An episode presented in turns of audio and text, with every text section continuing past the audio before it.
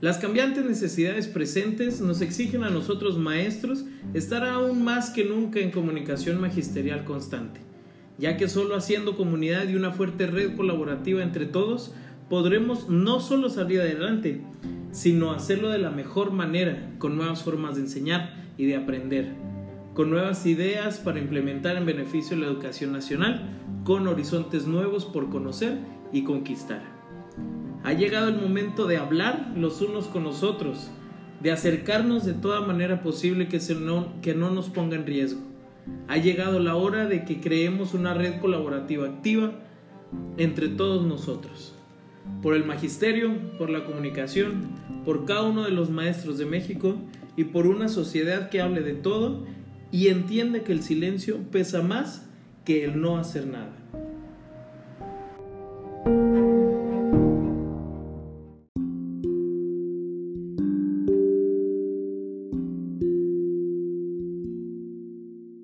Mi maestra de pueblo. Mi maestra de pueblo es una maestra maravillosa. Es una maestra que enseña y sabe hacerlo. Nunca llega tarde, aunque para llegar temprano modifica el tiempo y el espacio para lograr hacerlo.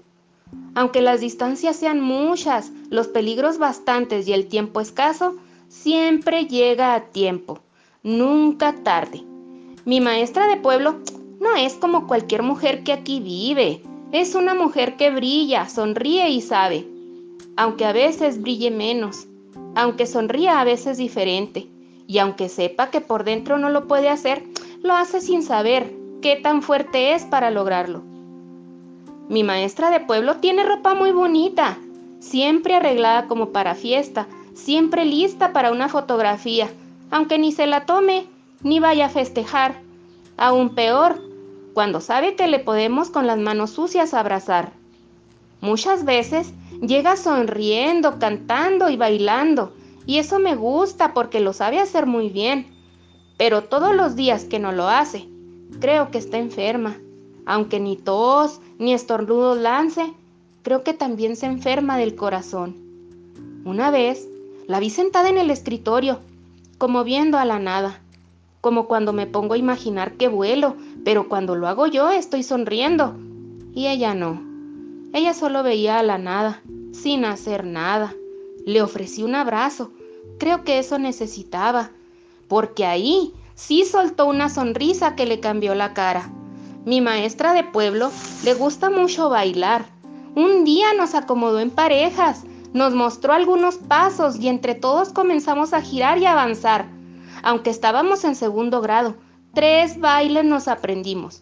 Solo le entendí que si lo íbamos a hacer, lo íbamos a hacer muy bien. Aunque cree que no lo notamos.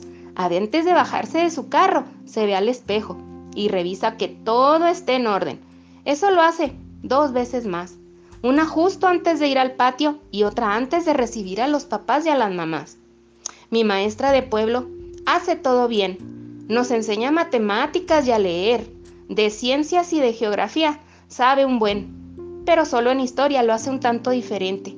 Las fechas para ella son muy importantes, tanto que sabe cuándo nació cada quien. Habla de cada uno de los eventos que han pasado, pero creo que la historia más grande que puede contar es la de ella misma.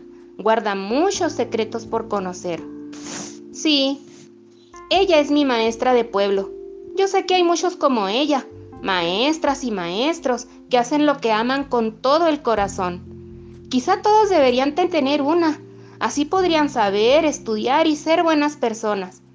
Pero a nadie le prestaría a mi maestra, ni ella tiene idea de la calma, tranquilidad y paz que me hace sentir.